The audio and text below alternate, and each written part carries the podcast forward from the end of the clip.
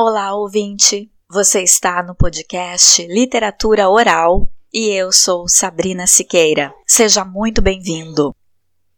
Desta vez estou postando dois episódios pertinho um do outro, porque os dois são celebrações pelo Dia Internacional da Mulher. No último episódio, li dois poemas da portuguesa Florbela Espanca, A Mulher 1 e 2. Hoje vou ler um texto que postei na coluna de cultura do portal Paralelo 29, que é uma sugestão literária. Vamos à leitura.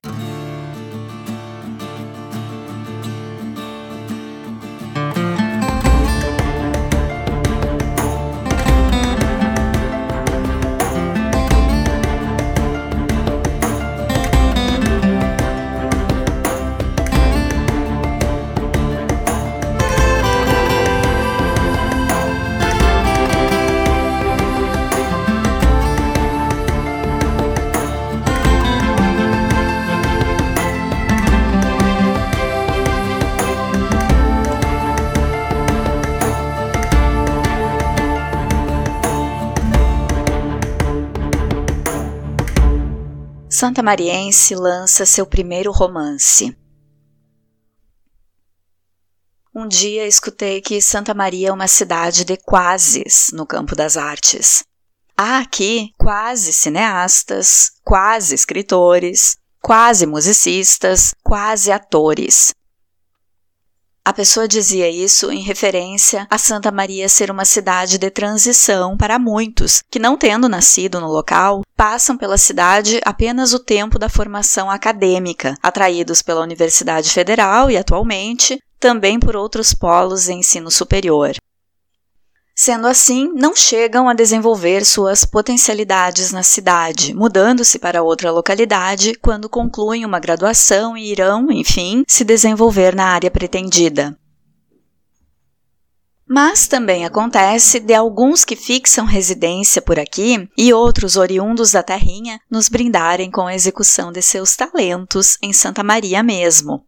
É o caso da Santa Mariense Karina Moraes Curtis, por exemplo, que não ficou no quase e está publicando seu primeiro romance, O Porto das Emoções.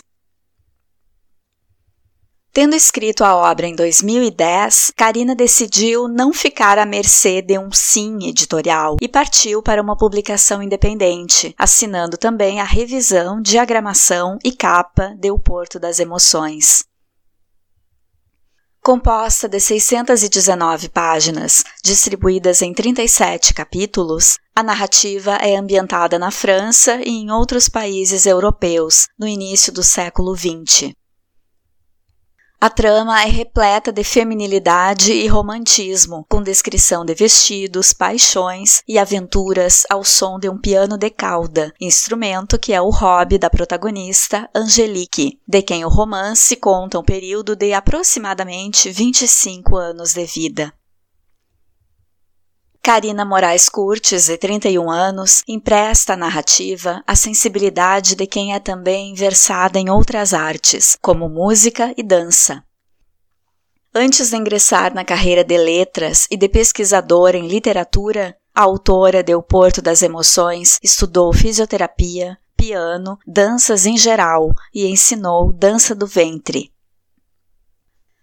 Para as celebrações do Dia Internacional da Mulher deste ano, que já nos tirou tanto em vidas e em esperança, espero que muitas mulheres encontrem força para ter iniciativas como a de Karina, que depois de mais de 10 anos decidiu mostrar ao mundo sua obra e realizar o sonho de publicar e que nós mulheres tenhamos todos os dias liberdade e segurança, dois temas também presentes no romance dessa jovem escritora.